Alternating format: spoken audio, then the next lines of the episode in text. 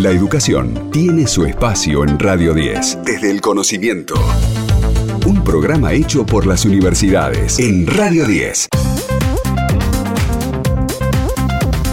El Consejo Superior de la Universidad de San Juan aprobó el 8 de junio por unanimidad el proyecto presentado por el estamento estudiantil el año pasado para poder incorporar un régimen que contemple un cursado especial para estudiantes que trabajan o tienen personas a su cargo. Para charlar sobre esto está Cintia de Luca Barrera, consejera superior del estamento estudiantil por el espacio Ideas y presidenta de la Federación Universitaria de San Juan. Cintia, aquí Héctor y Elfina te saludamos. Muy buenas tardes. Hola, muy buenas tardes Héctor y Delfina, ¿cómo están? ¿Qué tal? Muy bien. Bien, Cintia, con, con muchas ganas de, conocer cómo, cómo fue que se vivió este proceso, cómo fue que surgió, que se presentó la iniciativa y que, bueno, finalmente se ha podido concretar. Sí, así es. Bueno, hace, eh, como lo decían, hace un año el Espacio Ideas, al cual pertenezco, eh, presentó este proyecto, el régimen del estudiante trabajador, trabajadora, yo con personas a cargo, eh, bueno, dado que todos los días eh, vemos y también lo vivimos en carne propia, eh, situaciones de, de abandono de la universidad por no poder cumplir con la exigencia horaria de la misma, por tener otras tareas fuera de lo académico que determinan la, la carrera universitaria de cada uno de nosotros.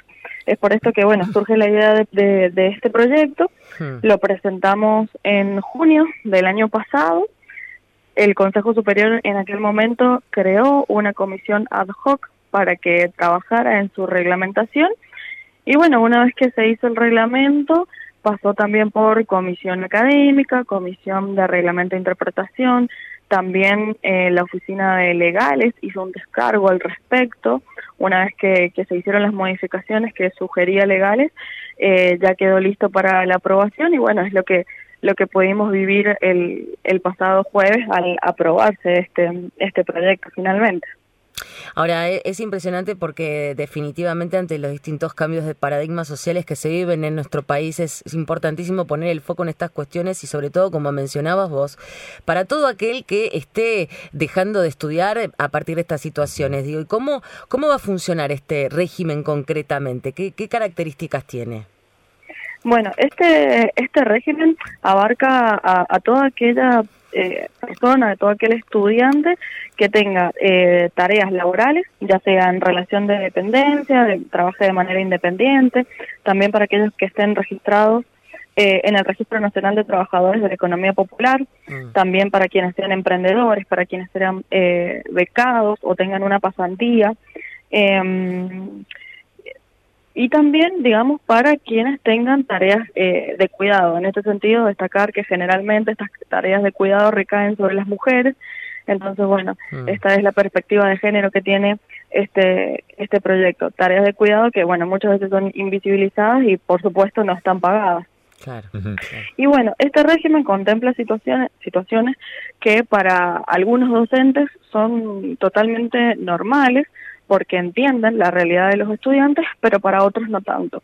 Entonces lo que se pretende es que exista una normativa em, que recaiga sobre todos los docentes por, eh, por igual y no dependa de la buena voluntad de cada uno.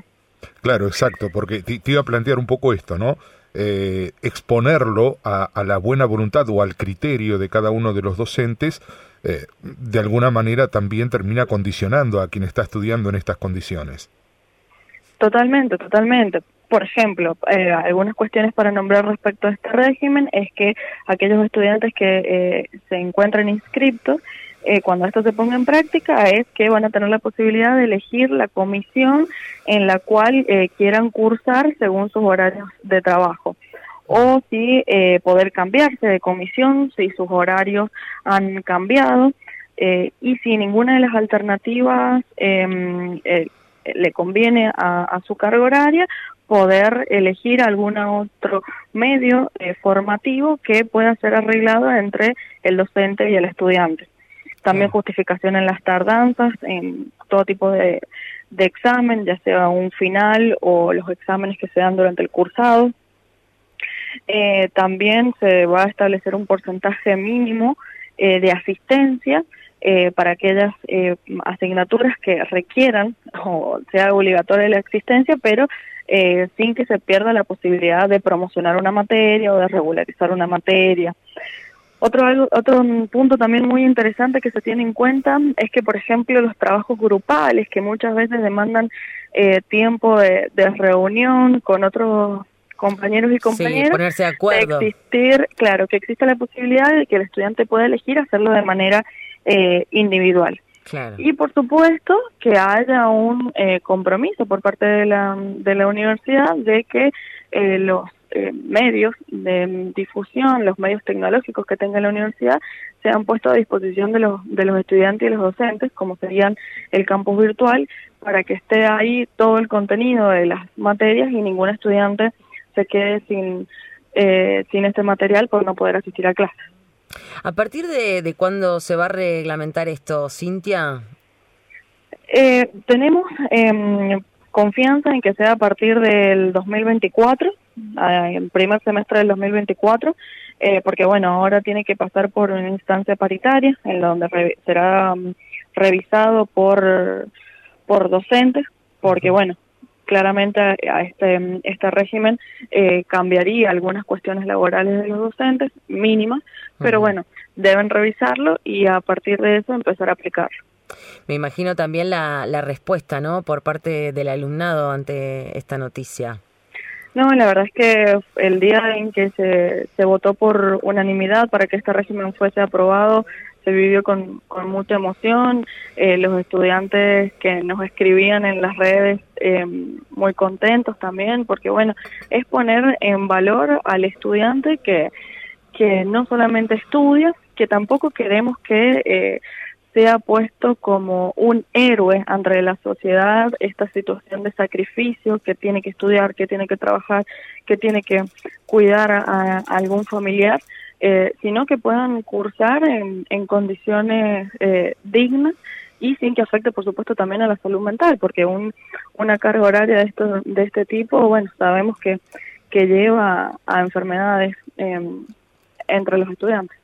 Sí, es, es, es, clave que se, se, trabaje colectivamente en este tipo de, demandas y que se comprenda, se escuche y se intervenga eh, para, para poder modificar esta situación y que también sirva de un ejemplo para, para otras instituciones que lo puedan ver eh, y que puedan copiar este modelo porque es sumamente importante. Hay gente que hoy por hoy tiene hasta tres trabajos. Sí, sin dudas. Además es un proyecto altamente inclusivo, ¿no? La universidad adaptándose a las necesidades de, de quienes a pesar de ese contexto, como decíamos, hmm. este, que viven, quieren estudiar y tienen la necesidad también de salir adelante. Por supuesto, y de ayudar en la casa. Por supuesto. Este, eh, algún familiar.